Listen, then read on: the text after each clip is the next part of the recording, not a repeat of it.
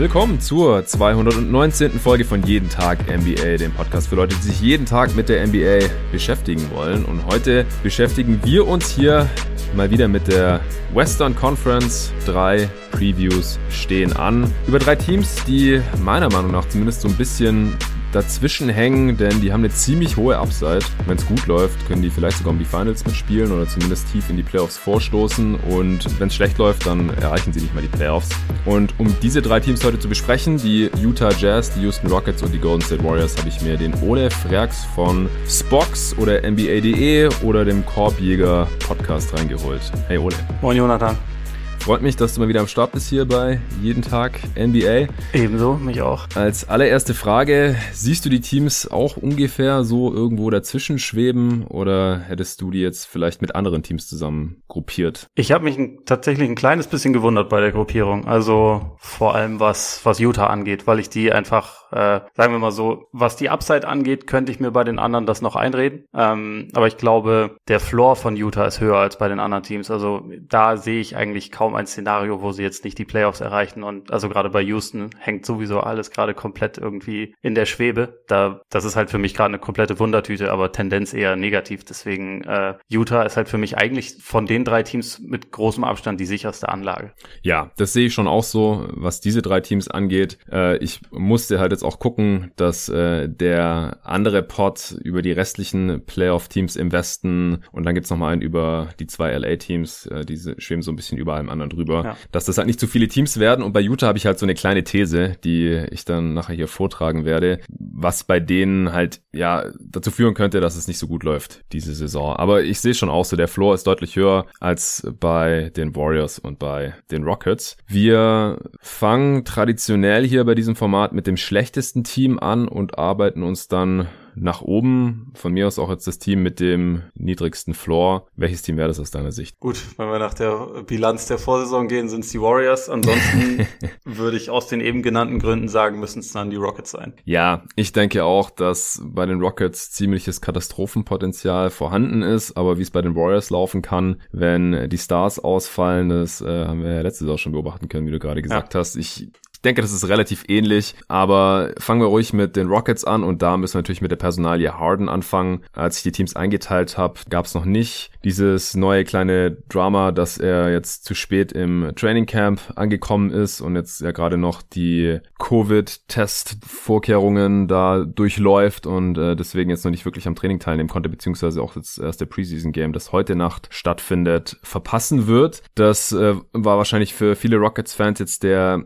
nächste nächste Dämpfer, aber immerhin ist jetzt mal vor Ort. Ich denke, es lässt sich jetzt nicht vermeiden, hier ein bisschen zu spekulieren, denn ansonsten können wir die Saison der Rockets halt gar nicht richtig einordnen. Und deswegen, wenn du jetzt heute tippen müsstest, würdest du sagen, James Harden spielt die Saison in Houston oder eher nicht? Ich glaube, er fängt die Saison in Houston an und er wird sie nicht dort beenden. Das wäre momentan meine Theorie, die aber auch in erster Linie darauf basiert, dass ich, dass ich es nicht weiß und äh, dass ich glaube, der Markt jetzt gerade ist unfassbar schwierig und ich mir aber vorstellen kann, dass im Lauf der Saison, wenn sich gewisse Sachen bei anderen Teams vielleicht ein bisschen verändern und vielleicht der eine oder andere Contender realisiert mit diesem einen Move könnte es vielleicht reichen. Also muss ich hier jetzt irgendwie das, das krasse Angebot noch raushauen. Mhm. Dann dann ist es ein bisschen wahrscheinlicher. Ich meine, ich glaube, dass bisher ja wirklich nichts passiert ist. Also es gibt ja nicht mal ein konkretes irgendwie Angebot aus Brooklyn, wo man sagt, das genau haben sie jetzt geboten und sie wollen unbedingt, sondern man hat, also es fing ja immer damit an, wo will Harden eigentlich hin und was sagt er? Und letztendlich ist das ja nicht der Ausgangspunkt für eine Verhandlung, was will der Spieler, sondern, also zumindest bei jemandem, der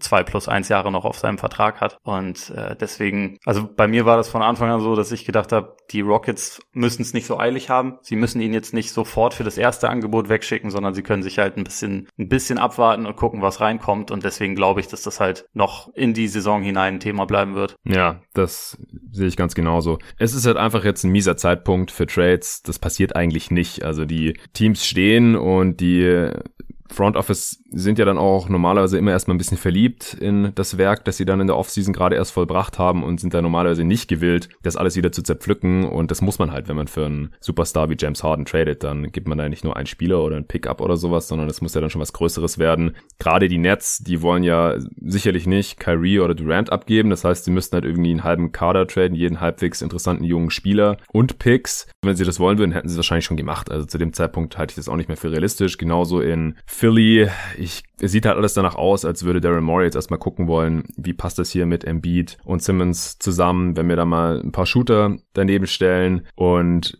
bei allen anderen Teams, die vielleicht noch so halbwegs in Frage kommen, ist es halt ähnlich. Deswegen glaube ich auch, Houston wird sich hier gedulden müssen. Ich kann mir vorstellen, dass sie eigentlich mittlerweile schon keinen Bock mehr auf Harden haben einerseits oder dass halt gerade für Twitter schätze ich halt auch so ein, dass der halt sagt, ey, wenn der weg will, dann weg mit ihm, äh, weil er vielleicht jetzt in seinem äh, Stolz schon verletzt ist und jetzt kann man ihn aber wahrscheinlich gerade aktuell einfach nicht traden, deswegen muss man jetzt mit ihm in die Saison gehen und dann ist halt die Frage, wird Harden spielen, will er spielen, wie spielt er dann? Also vertraglich ist es ja so, dass Spieler spielen müssen, sonst äh, können die da auch mit Strafen belegt werden, die können nicht einfach aussetzen. Was denkst du denn, was dann von Harden zu erwarten ist, solange er jetzt noch für die Rockets spielt? Das ist ja dann der andere wichtige Punkt. Also, wenn er nicht getradet wird, wie gut ist er dann? Ja, das ist halt ein bisschen die Frage. Also, ich, ich glaube, das mit den Geldstrafen wäre wahrscheinlich im Sinn von Vertita, weil er dann ein bisschen was, bisschen Cashflow reinbekommen würde. ja, Aber abgesehen davon, ich schätze Harden jetzt nicht ein wie jemanden, der dann sagt, gut, dann, dann versuche ich jetzt gar nicht, weil er halt, also auch über die letzten Jahre, der hat das ja immer abgelehnt, wenn man ihn irgendwie schonen wollte und so, mhm. sondern hat halt irgendwie immer darauf bestanden, ich will meine Spielzeit, ich will, ich will zocken, ich will auch so und so viele Würfe nehmen und die Frage ist halt so ein bisschen, also was ich eigentlich als das komplizierteste daran sehe, es soll ja jetzt eigentlich ein neues System geben oder also zumindest einiges verändert werden. Es ist ein ja. neuer Coach da, es sind viele neue Spieler da. Harden verpasst jetzt erstmal einen Teil des Trainingcamps, was sowieso schon nur sehr kurz ist. Das ist auch ein mhm. Riesenproblem. Und also ich glaube, was halt die größte Frage ist, ist er bereit, sich da in irgendeiner Form anzupassen? Weil ich glaube, wir alle wissen, Harden kann in jedem Spiel, also der kann wahrscheinlich am Tag davor bis, bis 5 Uhr morgens im Stripclub gewesen sein, aber er kann am nächsten Morgen dann auf dem Feld stehen und 30 Punkte machen, weil er das einfach so ja. quasi in seiner DNA hat. Aber die Frage ist, ob er sich halt wirklich dazu bereit erklären wird, es mit einem mit einer neuen Spielidee zu versuchen oder ob er dann quasi seine Minuten sozusagen absitzt, indem er halt scoret und sein Ding macht, aber alles andere so ein bisschen an sich vorbeilaufen lässt. Und das das fällt mir im Moment echt ein bisschen schwer einzuschätzen. Aber ich habe auf jeden Fall nicht den Eindruck bekommen, dass er Lust hat, sich auf die neue Idee von Steven Silas irgendwie einzulassen.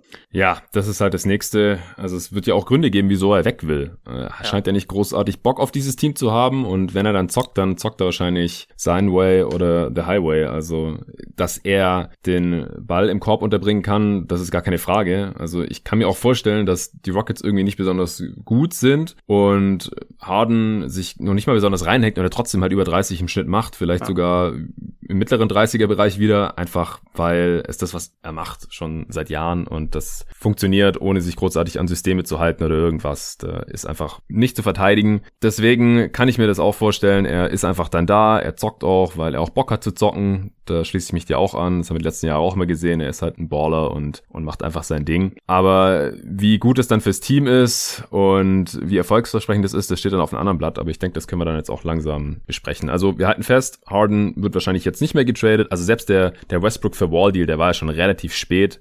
Aber da war es halt so, die Teams haben halt den einen anderen schlechten Vertrag gefunden, in einen anderen Spieler, für den man diesen Spieler jetzt loswerden kann. Die wollten die beide nicht unbedingt behalten und haben sie das einfach noch gemacht, bevor auch dann die Teams in die Training Camps gegangen sind und jetzt ist da eigentlich der, der Zug abgefahren. Deswegen Harden wird erstmal nicht getradet. Ich kann mir auch vorstellen, dass er dann Richtung Trade Deadline getradet wird, wenn die anderen Teams sich ihre Teams mal genau angeschaut haben und dann irgendwie beschließen, okay, wir, wir müssen hier was ändern und ein Spieler wie Harden ist nicht alle Tage verfügbar und dann schiebt man da vielleicht ein paar mehr Chips rüber. Und bis dahin wird Harden höchstwahrscheinlich zocken und dann ist halt nur die Frage, in welcher Form. Und wie gut ist es dann? Für das Team unterm Strich. Was denkst du denn, wer neben Harden starten wird für die Rockets? Also ich würde mal davon ausgehen, Wall ist wohl safe. Eric Gordon schätze ich auch relativ safe ein und dann im Frontcourt halt Christian Wood und PJ Tucker. Wer dann nominell Center ist und wer Power Forward, spielt wahrscheinlich gar nicht die größte Rolle, aber hm. wahrscheinlich ist PJ Tucker dann nominell der Fünfer oder was meinst du? Also Silas hat jetzt gesagt, dass er Wood nur Center spielen lassen will, also ah, okay. ist dann nominell Wood wohl der Fünfer. Tucker muss dann halt nicht mehr die ganz langen Spieler verteidigen, was ihm vielleicht auch ein bisschen entgegenkommt. Und ich denke, Wood hat man halt auch reingeholt, um ihn starten zu lassen. Das sehe ich ganz genauso. Ich kann mir auch vorstellen, dass Daniel House starten wird anstatt Gordon, dass man ihn wieder von der Bank bringt, wie vor zwei Saisons, also auch Six Man of the Year geworden ist, damit man halt noch ein bisschen Scoring Punch von der Bank hat und Daniel House, ja, manche rechnen da jetzt anscheinend auch schon mit so einem Breakout Year. Ähm, ich weiß nicht genau, in der Bubble hat er ja eine Aktion durchgezogen, die diesem Team massiv geschadet hat. Das scheint er irgendwie zu bereuen und war anscheinend wie so ein Wake-up-Call für ihn und kann mir auch gut vorstellen, dass er jetzt hier starten wird anstatt Gordon. Aber ansonsten Wall muss auch starten. Ja, soll ja anscheinend auch ganz toll aussehen. Ja, wie das immer so ist, so wie bei Isaiah Thomas und Co. auch. Aber ja, Black Griffin äh, auch in der Form seines Lebens und so. Ja. Das äh, kennen wir schon. Ich denke, das siehst du ähnlich wie ich. Das äh, müssen wir dann erstmal sehen. Ja. Ja. Von der Bank dann entsprechend Gordon oder House. Wen siehst du noch in der Rotation? Also, ich meine, es, ich, es würde mich freuen, wenn Boogie es in die Rotation schafft. Er hat mhm. ja nicht mal einen garantierten Vertrag, aber das ist ja quasi genau das gleiche Thema, wie wir es bei Wall haben, nur noch ein bisschen, bisschen schwieriger, weil es einfach nochmal eine andere körperliche Situation, glaube ich, ist. Aber ich glaube schon, dass sie hoffen, dass er da eine Rolle spielen kann. Macklemore sehe ich relativ safe drin. Und dann wird es aber auch schon relativ schnell relativ dünn. Also Sterling Brown hat sicherlich noch eine, einen gewissen Platz in der Rot äh, Rotation. Ob Bruno Cabolo sich da reinspielen kann, weiß ich nicht. David Nwaba vielleicht. Gerald Green haben sie jetzt wieder, wieder mal verlängert oder beziehungsweise wieder mal zurückgeholt. Aber wie viele Minuten er dann wirklich noch spielen kann. Letztendlich ist das, finde ich, wirkt der Kader so ein bisschen unfertig. Aber ist natürlich auch dieser ganzen Hängepartie, glaube ich, geschuldet, wie sie jetzt war. Ja, also wenn Boogie nicht fit sein sollte und Gott bewahre John Wall auch nicht, dann ist es sehr schnell sehr dünn in diesem Kader. Also dann wäre der Backup-Big halt Caboclo und dann wird sich wahrscheinlich einer von diesen Wings durchsetzen. Ob das dann ein Waber ist, der ja auch, das hat er auch nach Achillessehnenriss gehabt, glaube ich. Ja. Und oder Sterling Brown oder der alte Gerald Green. Einer von den dreien wird wahrscheinlich dann eben noch auf dem Flügel spielen, neben eben äh, House oder Gordon dann in der Bench-Unit. Und dann als Backup-Point bleibt ja eigentlich nur noch Jalen Grant oder Chris Clemens. Also ja. auch nicht das Gelbe vom Ei. Da äh, müssen die Rockets wahrscheinlich eigentlich irgendwie staggern, dass halt sofern fit und Bock äh, immer Harden oder Wall drauf ist. Ja, das hätte ich auch gedacht, dass das wahrscheinlich im Idealfall die Idee dahinter wäre. Ja. Also, wir können vielleicht festhalten, selbst wenn da alle fit sind und äh, am Start bleiben, ist der Kader nicht besonders tief oder halt noch ein bisschen undurchsichtig, wer sich da überhaupt durchsetzen kann auf der Bank. Siehst du hier einen Breakout-Kandidaten im Kader? Ich meine, es ist halt ein bisschen schwer zu sagen, so jemand wie John Wall, der zwei Jahre nicht gespielt hat, ist irgendwo wahrscheinlich ein Breakout-Kandidat. Ähm, ja, oder Cousins eben. Genau, Cousins auch. Ansonsten würde ich tatsächlich Eric Gordon auch noch reinnehmen, einfach weil die letzte, äh, die letzte Saison bei ihm schon weit unter seinen möglichen äh, Möglichkeiten war, fand mhm. ich. Mhm. Und Christian Wood kannst du natürlich auch nennen. Also das ist letztendlich ja wahrscheinlich in, in Houston selbst der Hoffnungsträger. Sie haben ihm relativ viel Geld dafür gegeben, dass er eigentlich vor allem eine halbe wirklich gute Saison für die Pistons ja. hatte. Da bin ich gespannt, ob er das halt in einem Team bestätigen kann, für das es um ein bisschen mehr geht. Aber ja, vor allem auch, weil das Team, wo er das gebracht hat, anscheinend überhaupt kein Interesse daran hatte, ihn zu halten. Genau, das, das äh, ist halt, und es war war auch gefühlt in fünf Jahren das achte Team oder so, das ihn dann nicht mehr behalten wollte. Ne? Also etwas mhm. übertrieben, aber es ist auf jeden Fall nicht das erste Mal passiert. Deswegen ist das jemand, den ich auf jeden Fall sehr im Auge behalten werde. Ich weiß nicht, ob äh, Breakout da das richtige Wort ist, aber er wird auf jeden Fall mehr im Fokus stehen, als er das bisher jemals getan hat. Ja, die drei habe ich mir auch aufgeschrieben und dann halt, wie gesagt, noch Daniel House. Aber das ist nicht so wirklich mein eigener Tipp, sondern das äh, hat auch der Beatwriter von The Athletic äh, so in den Raum geworfen und der ist anscheinend relativ nah dran und deswegen wollte ich das hier noch erwähnt haben. Ja, der Spielstil, das hast du vorhin auch schon angesprochen, der soll ja jetzt doch ganz anders werden, als wir das die letzten Jahre unter Dan Tony gesehen haben. Also Silas hat gesagt, mehr Read and React, mehr Ball Movement, aber auch mehr Bewegung ohne Ball und das ist halt genau das Gegenteil von dem, was letztes Jahr war. Das war immer sehr, sehr statisch. Westbrook oder Harden hatten den Ball und ansonsten die anderen vier haben sich hinter die Dreilinie verzogen. Meistens irgendwie zwei in die Corner und die anderen zwei irgendwo above the break. Und die sind einfach da stehen geblieben und haben gewartet, dass halt irgendjemand zur Hilfe geschickt wird, wenn Harden oder Westbrook sich Richtung äh, Korb bewegen. Und dann gab es entweder einen Kickout und einen Catch-and-Shoot-Dreier oder einer der Stars hat halt irgendwas gemacht. Und äh, es sollen jetzt auch Closeouts dann mehr attackiert werden und vor allem halt auch größer gespielt werden. Haben wir gerade auch schon gesprochen mit Wood als Starter auf der 5 statt eben Tucker und dann äh, mit Cousins halt noch ein richtiger traditioneller Big von der Bank. Das äh, sieht ja dann schon ganz anders aus als bisher, oder? Äh, ja, wenn man es durchsetzen kann. Also das, das finde ja. ich halt das sehr Spannende. Also jetzt mal ganz unabhängig von Harden ist es halt auch noch irgendwie so, dass du, ich meine, das Training Camp sind dann jetzt irgendwie drei Wochen und ich glaube, in der Zeit ein komplett neues System zu installieren ist wahrscheinlich schwierig. Deswegen glaube ich schon, dass sie, dass sie manches von vorher auch beibehalten werden, aber grundsätzlich so die Idee, einfach mehr Variabilität reinzubringen, ist ja, ich glaube, die kann man nicht falsch finden, weil wir mhm. haben es über die letzten Jahre gesehen, wo, wo die, äh, wo die Rockets damit hinkommen können. Und irgendwann ist es, ist es halt wahrscheinlich einfach ein bisschen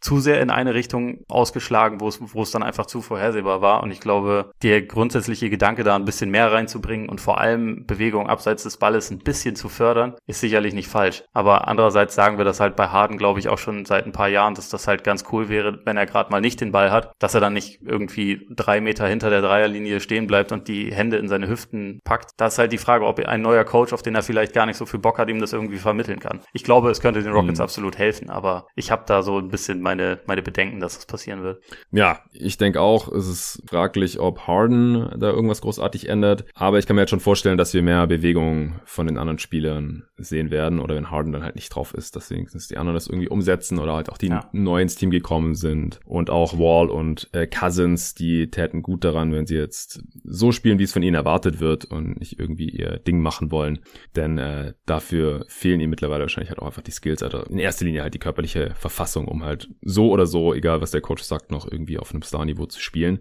Was ich jetzt halt interessant finde, ist die Frage, ob die Rockets dadurch unterm Strich offensiv oder defensiv irgendwie besser werden. Also in den Playoffs wäre das natürlich gut gewesen, wenn man da mal was hätte anders machen können, ein bisschen auf das, was der Gegner macht, reagieren, nicht so ausrechenbar sein und so weiter. Aber in der Regular Season letztes Jahr war man Sechster in der Offense und in der Defense immerhin leicht überdurchschnittlich.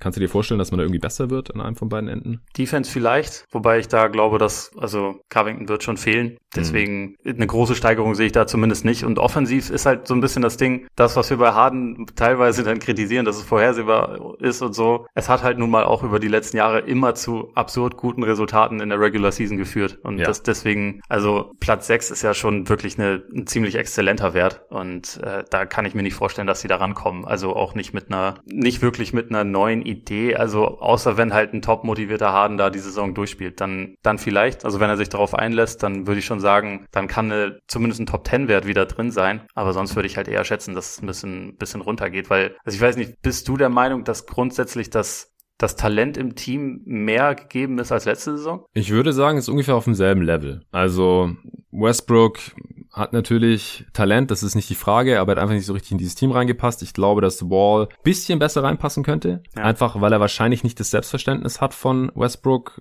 hier so viel machen zu müssen. Kann mir vorstellen, dass die letzten zwei Jahre da einiges in ihm verändert haben. Er ist ein sehr viel besserer äh, Shooter off the catch als Westbrook. Das ist zwar nicht schwer, das ist fast jeder Spieler der, oder fast jeder Guard in der NBA. Wall, das Problem sind bei ihm die Pull-Up-Dreier, genauso wie bei Westbrook, aber der trifft halt wenigstens mal einen Catch-and-Shoot-Dreier, nimmt davon auch mehr als Westbrook, beziehungsweise hat es halt getan. Und ich kann mir halt vorstellen, dass das halt auch was ist, was er machen konnte in, im letzten Jahr oder sowas, also Jumpshots nehmen. Deswegen habe ich da ein bisschen Hoffnung, dass das ein bisschen besser funktioniert, dass er vielleicht auch ein bisschen besser verteidigt als Westbrook, denn viel schlechter geht's auch da nicht. Und Wall hat sicherlich nicht mehr die Spritzigkeit und ist nicht mehr der defensive Playmaker, ist auch einer der besten Shotblocking Guards, wenn nicht der beste. Ist wahrscheinlich die Frage, er oder Dwayne Wade in der NBA-Historie. Also den Körper hat er eigentlich, also ist immer noch sehr, sehr groß auch für einen Point Guard, dass er defensiv eigentlich auch nur besser sein kann als Westbrook. Deswegen trotz in Anführungsstrichen weniger Talent im Vergleich zu All-NBA Westbrook, äh, kann ich mir halt vorstellen, dass er irgendwie ein Upgrade sein kann. Und ansonsten im Supporting Cast, da wurden ja im Prinzip wurde nur ein bisschen durchrotiert, ja. Also Cousins hat auch deutlich mehr Talent, in Anführungsstrichen, als alles, was da sonst so rumgelaufen ist äh, auf der Bank bei den Rockets. Aber es hat auch die Frage, wie, wie fit ist er noch? Wood ist eine Addition, äh, Covington ist natürlich ein Verlust, aber ich glaube, das hält sich alles ungefähr die Waage und im Best Case ist das vielleicht sogar ein bisschen besser. Für den letztjährigen Spielstil hätte das Personal jetzt nicht so gut gepasst, aber man will es ja jetzt auch irgendwie anders machen. Ich kann mir vorstellen, dass man defensiv ungefähr gleich bleibt und äh, offensiv wird man wahrscheinlich schon abfallen. Erstens, weil man anders spielen möchte und wir haben ja gerade schon über unsere Bedenken da gesprochen, vor allem was Harden da halt angeht und Harden halt wahrscheinlich auch nicht top motiviert sein wird. Also er wird wahrscheinlich schon seinen Stiefel runterspielen, aber würde mich schon wundern, wenn er jetzt genauso gut spielen würde wie letztes Jahr. Und man muss auch dazu sagen, Platz 6 letztes Jahr, das war ja schon deutlich schlechter als die Jahre davor. Ja, also da hat man schon so ein bisschen den Westbrook-Effekt gemerkt, wenn man so will. Davor die drei Saisons war man immer auf Platz 1 oder 2 in der Regular Season Offense, weil das einfach nicht zu verteidigen war. Also in der Regular Season war das nicht zu stoppen, äh, die Combo D'Antoni und Harden und die ganzen Shooter drumherum. Und das ist jetzt halt schon was und anderes. Neues Son, Christopher, Christopher Paul, dass du ihn hier nicht erwähnst, finde ich ja fast traurig. Ja, stimmt, der war auch noch da. Der, ja, der genau. Ich, indirekt, indirekt durch den, durch den Westbrook-Effekt, den ich gerade erwähnt habe, äh, habe ich es berücksichtigt. Aber klar, genau. Also mit Chris Paul lief es halt noch deutlich besser, sowohl in der Kombination mit Harden als auch dadurch, dass sie halt gestaggert haben, war Paul ja immer drauf, wenn Harden nicht drauf war normalerweise. Ja. Genau. Deswegen, äh, ich, ich glaube auch, dass man äh, offensiv hier abfallen wird. Top 10 sollte eigentlich drin sein, wenn Harden spielt. Also ja, so habe ich mir so. auch so aufgeschrieben. Ja. Und defensiv vielleicht wieder irgendwie so äh, durchschnittlich, wenn's wenn's einigermaßen läuft. Ja, ich habe sie dabei bei so 15 bis also 15 minus eher. Also mhm. irgendwo in der Range. Wegen Covington in erster Linie, oder? Ja, schon. Also für mich schon ein relativ wichtiger Faktor. Ja, mir fehlt halt so ein bisschen die Guard-Defense in diesem Kader. Also ja. pff, da haben sie eigentlich fast niemanden. Also Eric Gordon halt, wenn er fit ist. John Wall, falls er irgendwie halbwegs fit wird wieder. Ja. Und das war's dann eigentlich auch schon. Also Guard und Wing Defense ist nicht so ja, wirklich vorhanden. Ich meine, selbst jemand wie Austin Rivers hat da ja durchaus mitgeholfen. Genau. Ne? Und das mhm. ist jetzt nicht der, nicht der beste Spieler und auch nicht der beste Verteidiger, aber ich glaube, so jemanden, also so jemand hätte dem Kader schon trotzdem auch noch gut getan. Ja, das denke ich auch. Ja, siehst du noch irgendwelche Stärken oder Schwächen, über die wir jetzt noch nicht gesprochen haben? Also grundsätzlich ist, glaube ich, das Shooting ist tatsächlich fast ein bisschen besser geworden. Also halt, ich meine, wie du auch schon gesagt hast, der Kader passt und, und Wall passt eventuell einfach ein kleines bisschen besser zu Harden, so in der Theorie. Ich bin mal mhm. gespannt, wie es in der Praxis aussieht, aber ähm, vor allem hast du mit den beiden auch, also wenn Wall noch so ähnlich spielt, wie Wall früher gespielt hat, ist er auch noch einer der besten Passer der Liga, dann hätte man zwei davon so. Mhm. Das kann offensiv schon irgendwie ganz interessant aussehen, aber es ist halt ja, im Moment noch ein bisschen schwer, weil man immer so von sehr theoretischen Dingen eigentlich spricht. Ja, bei, bei Wall ist halt auch die Frage, wenn der einen Großteil von seiner Athletik und Spritzigkeiten von seinem Antritt verloren hat, dann kann er halt auch nicht mehr die Vorteile gegenüber der Defense generieren, da muss da weniger geholfen werden und ja. dann ist sein Passing halt auch nur noch halb so viel wert. Das ist dann halt immer so ein bisschen das Problem, deswegen bin ich da auch gespannt und die Downside ist halt auf jeden Fall da. Also wenn, wenn Wall sich wieder irgendwie verletzt oder halt echt ein Schatten seiner selbst ist und von Boogie kommt auch nicht mehr viel, Eric Gordon ist wieder verletzt und Harden ist nicht richtig fit, weil er jetzt auch nicht im Training Camp war und hat ein bisschen Plauze, noch mehr Plauze als sonst. Das war ja sonst nicht so das Problem bei ihm, aber ja. who knows, er wird auch nicht jünger. Tucker wird auch nicht jünger, hat viel Minuten runtergerissen in den letzten Jahren. Dann sehe ich halt hier die Fitness oder Verletzungsanfälligkeit, Alter, je nachdem, wie man es nennen möchte, auch noch als ein potenzielles Problem an. Und das ist halt einfach ein total instabiles Konstrukt. Also ja. man hat echt neue Spieler drin, neuer Coach, alter Star, der aber keinen Bock mehr hat und man weiß nicht genau, bleibt er jetzt, wie lange bleibt der, wenn er bleibt, hat er Bock. Das ist alles ziemlich instabil und das schadet dem Team in der Regel auch. Ja, ich glaube, das bezieht sich übrigens auch noch auf die Ownership-Situation. Also hm. für Dieter schätze ich jetzt nicht ein wie einen, der dann der dann quasi sein Front Office und Coaching Staff und so erstmal machen lässt, sondern der da halt in irgendeiner Form auch rumfuhrwerken wird, wenn das nicht so läuft, wie er das gerne haben möchte. Ob das dann bedeutet, irgendwelche, irgendwelche Geldspar-Moves wieder oder was ganz ja. in die andere Richtung, dem, ich sag mal, dem traue ich relativ viel zu. Ja, also die Houston Rockets Franchise ist schon ziemlich den Bach runtergegangen. Ist schade, aber ich denke, muss man einfach mal so sagen, das ist äh, ein dampfender Misthaufen aktuell. Und es gibt ja auch Gründe, wieso Westbrook und Harden da jetzt weg wollten. Das, also Westbrook hat ja auch gesagt, er hatte kein Vertrauen in die äh, Covid-Protokolle und solche Geschichten. Das klingt halt alles richtig mies. Und ja. dann Fetita hat jetzt seinen eigenen Sprössling im Front Office da installiert, nachdem er Maury quasi rausgeegelt hat. Also der hat er offensichtlich auch einfach keinen Bock mehr. Der ja. Antonio hatte keinen Bock mehr. Das sieht alles richtig mies aus. Und deswegen muss man hier halt tendenziell eher vom Worst Case als vom Best Case ausgehen. Aber wo siehst du denn den Best Case? Also wenn es doch irgendwie alles so gut läuft, wie es nur laufen kann, wie viel Siege holen die Rockets dann? Dann kommen sie irgendwie auf Platz fünf bis sieben in die Playoffs, würde ich mal sagen. Das wäre der Best Case, wenn man nicht den Best Case so definiert, dass sie einen richtig guten Trade für Harden bekommen und jemanden, also einen jungen Star da reinbekommen, um den sie dann vielleicht wirklich was aufbauen können. Weil dieses, dieses Team, wie es jetzt ist, hat ja irgendwie auch ein Ablaufdatum, würde ich mal sagen. Und äh, deswegen mhm. ist es da schwer, so richtig von einem Best Case zu reden, aber also von einem rein sportlichen. Aber wenn man es so definiert, würde ich schon sagen, irgendwas in der 5 bis 7 Range könnten sie erreichen und dann vielleicht auch eine Playoff-Serie gewinnen. Aber also mehr sehe ich da beim besten Willen nicht. Ja, also diese Saison ist ja sowieso alles noch unsicherer. Ich bin auch bei den ganzen Predictions äh, viel unsicherer als zum Beispiel letzte Saison, weil weniger Spiele, alles ist gestauchter und kürzer, weniger Training während der Saison, kürzeres äh, Training Camp, äh, kürzere Preseason, dann halt immer noch dieser Unsicherheitsfaktor Covid, äh, wenn da halt einer mal zwei, drei Wochen ausfällt. Dann, ja, gerade bei so einem dünnen Kader auch. Genau, also kann in verschiedenste Richtungen gehen. Die Rockets können natürlich auch, wenn jetzt Harden einfach kommt und dann sagt er, ja, okay, scheiß drauf, solange ich hier bin, zock ich halt und mach meine 35 Punkte pro Spiel und dann äh, gucken wir mal, vielleicht kann ich auch erst im Sommer getradet werden und dann haben die Rockets wieder irgendwie eine Top 5 Offense und dann holen sie wieder 44 Siege irgendwie irgendwie das kann ich mir schon halt auch irgendwie vorstellen. Und dann vielleicht halt auch mehr als alle Teams im Westen bis auf drei. Also ich kann mir schon auch vorstellen, dass sie irgendwie hier sogar wieder Heimrecht reinholen, wenn, wenn Wall auch fit ist und Cousins ist fit. Und das kann ich mir irgendwie noch vorstellen. Ich halte es nicht für besonders realistisch, aber ich habe mir jetzt als Best Case mal dieselbe Siegzahl wie letztes Jahr aufgeschrieben. Und äh, da hatten sie halt 44. Ja, das, also wenn, wenn alles komplett zusammenläuft, dann äh, vielleicht, vielleicht. Mir fehlt im Moment so ein bisschen die Fantasie. Und ich glaube, mhm. ich sehe auch schon, also ich glaube, dass Dallas safe mehr Siege holt und ja. also über Utah sprechen wir gleich noch und dann mhm. läuft auch noch irgendwo Denver rum und Portland läuft auch noch irgendwo rum. Äh, ich glaube nicht, dass, also ich glaube, dass sie da eher dahinter landen. Aber wie du hast ja auch gesagt, ja. ist ja Best Case. Genau, ist Best Case und letztes Jahr hatten sie auch 72 Spiele, 44 und 28. Deswegen. Und sie hatten halt letztes Jahr auch ziemlich schlechte Stretches und dann halt auch wieder bessere. Das war jetzt auch nicht die optimale Saison letztes Jahr. Das stimmt. Was denkst du, wie weit kann es runtergehen im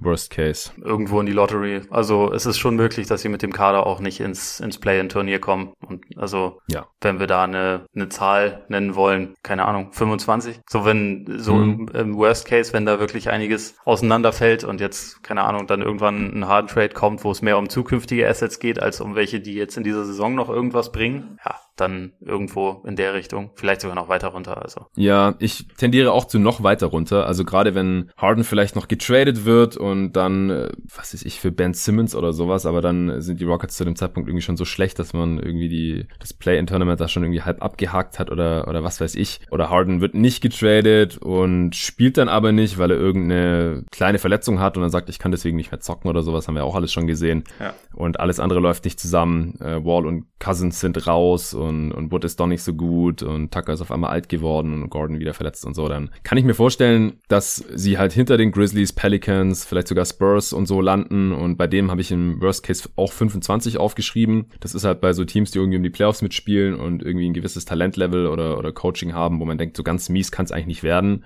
und die halt auch nicht unbedingt tanken jetzt äh, in der aktuellen Teamsituation, aber bei den Rockets kann ich, das ist Katastrophenpotenzial auf jeden Fall vorhanden. Also ja. da würde ich sogar auf 22 oder so gehen im Worst Case. Ja, finde ich fair. Gut, die Over-Underline liegt da auch irgendwo ziemlich genau dazwischen, äh, bei 34,5. Ich habe, glaube ich, sogar auch noch 33,5 gesehen gehabt. Also das ist unter einer ausgeglichenen Bilanz. Das wären ja 36 Siege. Wenn du jetzt Geld drauf wetten müsstest, auf was würdest du gehen? Under. Ich denke auch, dass die Chance, dass sie Under gehen, größer ist als Over. Aber es ist, es ist kein Team, bei dem ich jetzt sagen würde, da da würde ich wirklich Geld draufsetzen. Da, da nehme ja. ich andere. Aber ja. also weil es einfach so volatil ist. Aber ja. ich glaube, die Wahrscheinlichkeit ist etwas größer, dass sie drunter sind. Ich denke auch. Okay, hast du noch irgendeinen anderen interessanten Aspekt, über den wir jetzt noch nicht gesprochen haben? Ich glaube, wir haben eigentlich alles erwähnt. Also was mich halt abgesehen von Harden besonders interessiert bei dem Team ist irgendwie die Dynamik zwischen Wall und Boogie, weil sie halt am College zusammengespielt haben und da ja echt ein ziemlich krasses Duo waren und also vor den ganzen Verletzungen mochte ich beide Spieler und beide Spielertypen sehr gerne. Deswegen würde es mich freuen, wenn die zumindest irgendwie aus dieser aus dieser Situation, ja, du hast es schon gesagt, als dampfenden Haufen beschrieben, da, äh, wenn die da was Gutes draus machen, würde mich freuen. Aber ja, ansonsten haben wir, glaube ich, so ziemlich alles erwähnt. Ja, mich auch. Also ich bin vor allem auch großer John Wall-Fan und wenn er halbwegs wieder der Alte werden kann, dann würde ich mich auch schon total freuen. Und ansonsten die Harden-Situation, ja. Also ich hoffe jetzt nicht, dass hier zwischen heute Freitagnachmittag und morgen Samstag, wo der Pod dann wahrscheinlich erscheint, irgendwas passiert. Aber andererseits haben wir es ja auch schon fast ausgeschlossen. Ich glaube es eigentlich nicht. Wenn er getradet wird, was denkst du, was ist der wahrscheinlichste Gegenwert? Ist es Ben Simmons von den Sixers oder gehst du eher zu den Leuten, die denken, das machen die Sixers jetzt nicht diese Saison? Also für mich war es immer der logischste Kandidat, das schon. Ähm, und auch das, wo ich mir vorstellen kann, die Sixers sind in einer Situation, wo sie wenn sie Harden für Simmons eintauschen, können sie sich, glaube ich, einreden, dass sie dieses Jahr Meister werden oder nächstes Jahr. So mhm. bei anderen Teams, die irgendwie in die Verlosung kommen, fehlt mir da immer ein bisschen weniger Fantasie. Was halt sonst noch eine Möglichkeit wäre, wenn sich jetzt Denver melden würde mit Jamal Murray. Also es, man wird ja immer, man hört ja immer von Michael Porter, aber ich glaube, der mhm. logischere Gegenwert, auch allein schon wegen Vertrag, wäre halt Jamal Murray. Mhm. Vielleicht, aber ich schätze Denver eigentlich nicht so ein, dass sie Murray abgeben wollen und auch, dass sie irgendwie ziemlich stolz sind auf das, was sie sich so bisher aufgebaut ja. haben und auf die Typen, die sie da so haben. Und da dann jetzt jemanden wie Harden reinholen, der im Moment wirklich, das muss man ja ganz klar sagen, ein recht, richtig schlechtes Bild abgibt, finde ich ein bisschen schwierig. Dass wiederum ein Team wie Miami dann sich bisher anscheinend weigert, Tyler Hero in den Trade zu involvieren für James Harden. Da denke ich mir dann auch, okay, irgendwann, irgendwann reicht's aber auch. Also irgendwann übertreiben wir ein kleines bisschen A mit dem Hero-Hype, aber auch mit dem Harden-Hate. Weil man muss schon auch sagen, das ist einer der besten Spieler der Liga. Wenn du den kriegst, hast du eine bessere Chance, Meister zu werden. Das ist schon einfach so. Aber der Markt scheint bisher ja einfach wirklich nicht besonders gut auszusehen. Ja, Milwaukee ist noch ein Team, das jetzt irgendwie gehandelt wurde. Ich finde es auch witzig, auf Twitter gibt es ja immer wieder so Umfragen, dann halt unter den Fanbases quasi, hey, Heat-Fans oder hey, Bucks-Fans, würdet ihr Harden für X abgeben oder würdet ihr überhaupt für Harden traden? Ich meine, bei Milwaukee gibt es ja jetzt auch nicht so viele Möglichkeiten, weil man muss halt einen riesigen Deal zurückschicken. Ja. Und bei Miami, das würde ja auch nicht reichen mit Hero, da müsste man halt noch einige Deals zusammenpacken, aber die haben ja auch viele, die nächsten Sommer auslaufen können. Und in Milwaukee, Holiday werden sie nicht direkt wieder abgeben, das müsste wahrscheinlich irgendwie Chris Middleton sein und irgendwie irgendwas anderes, was den Rockets irgendwie noch gefällt. Aber das, die haben da halt auch jetzt schon ihre ganzen Picks abgegeben und so. Ja. Aber selbst da, die Bucks-Fans sagen, nö, den wollen wir nicht. Ja. Äh, oder es ist halt so 50-50. Da denke ich dann halt, ey, wenn man Janis und Harden hat, dann ist man halt gleich Favorit auf die Finals zumindest mal ja, im Osten. Das sind die beiden besten und perfekten Superstars der Liga, die sich aber perfekt ergänzen würden, meiner Meinung nach, sportlich. Also der eine kann das, was der andere nicht so gut kann und also vice versa. So der andere mhm. kann den anderen beschützen. So, die können sich offensichtlich nicht leiden. Das ist natürlich vielleicht ein Problem, weil sie sich über die letzten Jahre ja schon auch irgendwie gelegentlich ein bisschen. Ach ja, das wird ja dann in, in den Medien auch immer ganz gerne ausgeschlachtet oder übertrieben. Und wenn dann solche Spieler zusammenspielen, dann äh, haben die sich oft dann doch ganz schnell lieb. Ja, aber ich warte noch auf den Report, wo irgendwie steht, Milwaukee weigert sich Pat Connaughton in den Deal zu involvieren für James Harden. Das passt einfach nicht.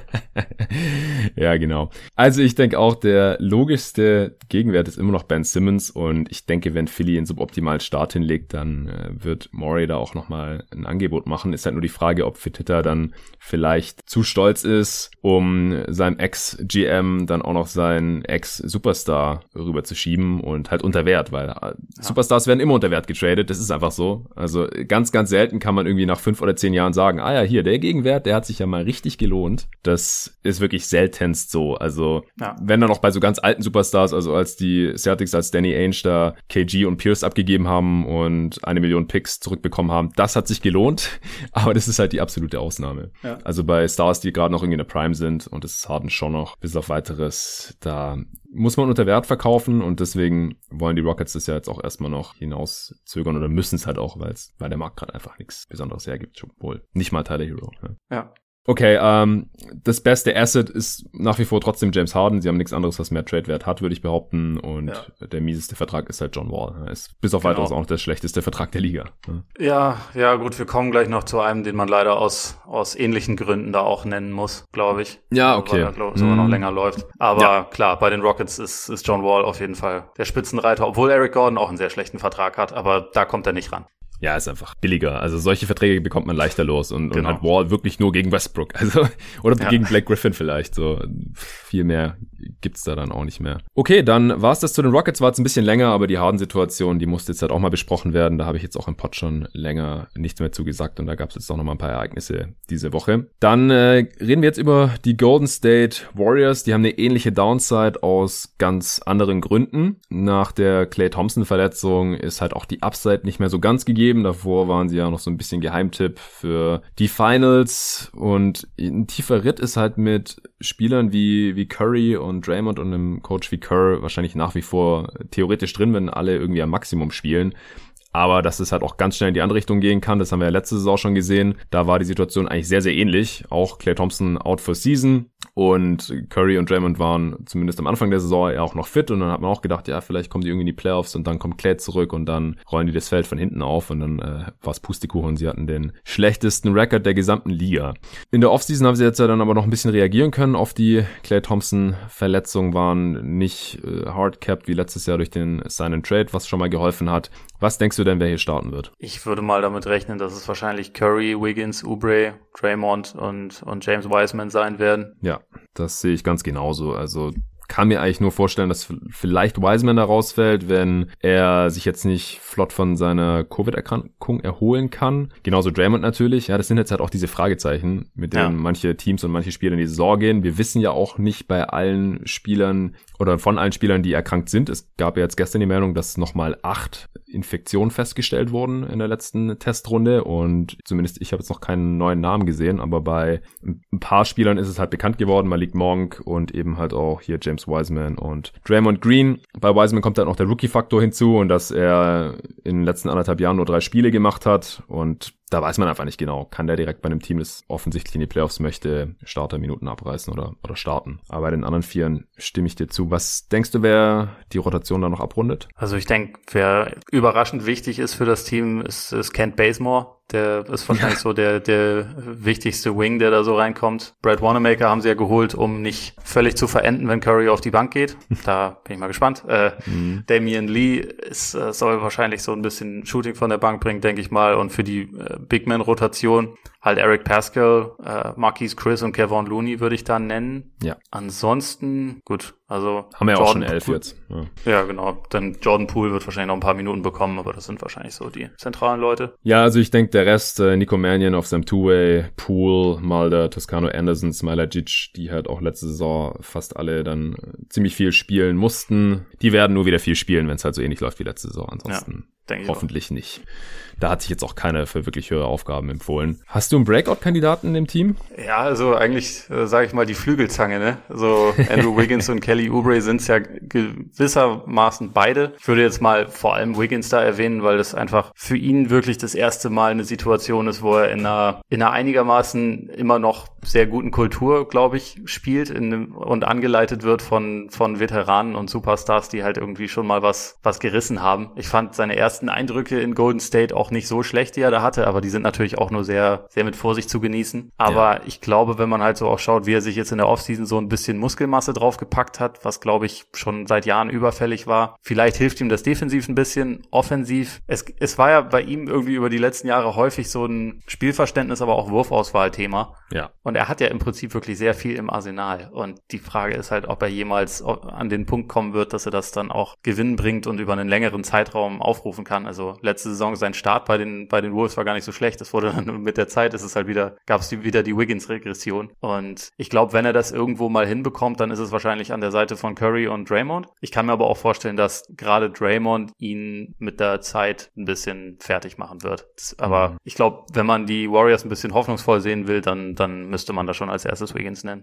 Ja, ich als Oubre-Fanboy muss natürlich auch äh, Kelly Oubre, Tsunami Papi hier nennen und vor allem hat der auch in einem Interview halt schon gesagt, dass er Bock drauf hat, dass Draymond ihm ein bisschen den Arsch aufreißt und ja. ihn halt accountable hält in der Defense und er will von ihm lernen und so weiter. Und bei Wiggins, ja, wir haben ja schon gesehen, wie das läuft mit solchen äh, Leader-Typen, die laut sind und halt gucken, dass der Laden zusammengehalten wird und die immer alles geben und so. Also außer letzte Saison, da hat Draymond das dann irgendwann auch nicht mehr gemacht und war auch nie so richtig fit. Aber mit Jimmy Butler und Andrew Wiggins hat es ja auch nicht so gut zusammengepasst da in, in Minnesota. Ja. Jetzt ist er ein paar Jährchen älter und vielleicht mal hier ein Reality-Jack äh, nach seinem Trade. Ich würde auch noch hoffnungsvoll einwerfen, dass es in Minnesota auch kein positives Gegengewicht wie Curry und Steve Kerr gab. Ich glaube, das, das mhm. spielt schon auch einen sehr großen äh, eine sehr große Rolle, weil in Minnesota ja. war die Kultur ja beschissen und Butler war da als der eine aggressive Typ drin. Ich glaube, das, das kommt anders bei dir an. Ja, das ist ein, ist ein guter Punkt, mit Sicherheit. Also ich denke auch, dass die beiden, also wenn es in diesem Umfeld nicht funktioniert, also halt immer vorausgesetzt, es läuft deutlich besser als letzte Saison, weil was Wiggins da noch in dem Team gerissen hat. Das würde ich jetzt wirklich nicht zu hoch hängen. Ja. Aber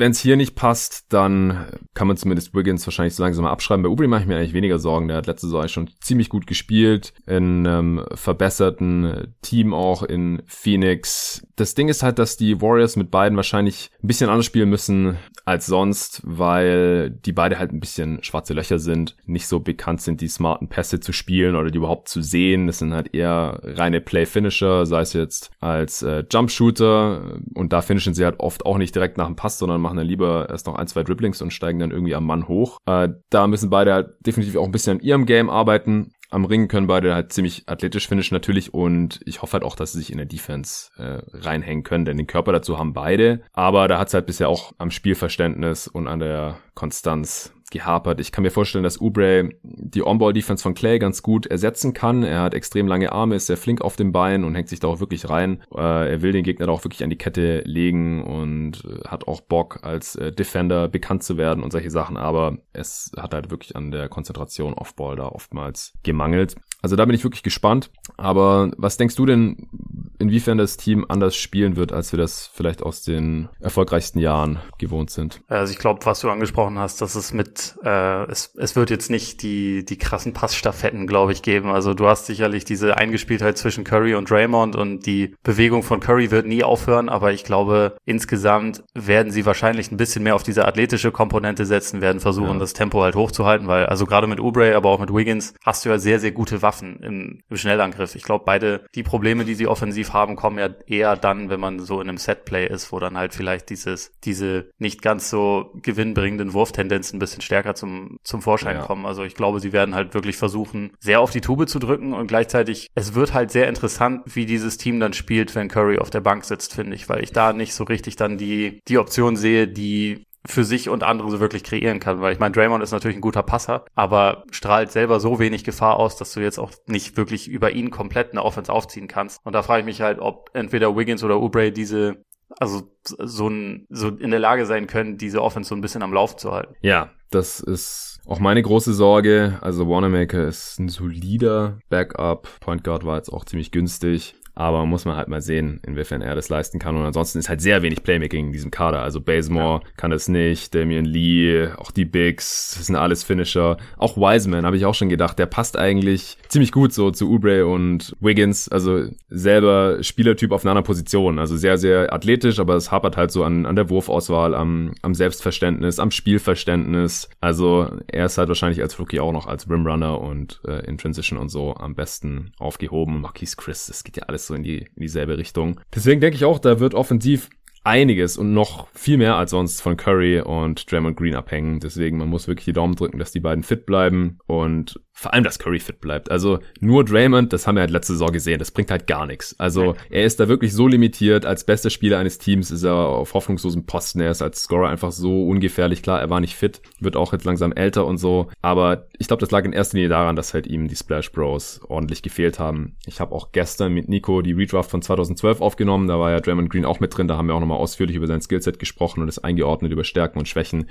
Und da ist jetzt halt die letzte Saison äh, Beweisstück A dafür, dass er schon sehr, sehr abhängig ist von seinem Umfeld ich denke halt, das ist für die kommende Saison extrem wichtig, dass Curry halt fit bleibt. Und da kann ich mir halt auch vorstellen, also als Breakout-Kandidat ist es komisch, ihn zu nennen als zweifachen MVP. Hm. Aber also, wenn nicht diese Saison da nochmal was richtig krasses kommt, dann wann soll das nochmal kommen? Also muss eigentlich jetzt. Er ist gefordert, er hat jetzt lange nicht gespielt, er müsste eigentlich fit sein, er ist noch in der Prime. Also wenn er nicht diese Saison wieder 30 plus rausknallt, dann müssen wir drüber sprechen, dass er nicht mehr der, der Alte ist, denke ich. Ja, würde ich auch sagen. Also für ihn ist das, glaube ich, einfach eine eine, sehr, sehr wichtige Saison, auch wenn er natürlich alles schon in seinem Trophäenschrank stehen hat. Aber dieses, ich meine, über Jahre hat man ja gesagt, Curry ist offensiv so gut, packt irgendwie vier Blinde neben denen, das, das wird schon passen. Also die Offense wird schon irgendwie laufen. Und das, wir können das jetzt mal sehen, weil das sind natürlich keine Blinden alle. Das sind, finde ich, also gerade in der Starting Five, das sind schon alles talentierte Spieler. Aber diese Spielintelligenz, die die Warriors für mich auch total ausgezeichnet hat, abgesehen von dieser ständigen Bewegung von Curry, die ist halt überhaupt nicht mehr gegeben. Und das wird sehr anders aussehen. Und wir können jetzt halt wirklich dann nochmal sehen, was was macht Curry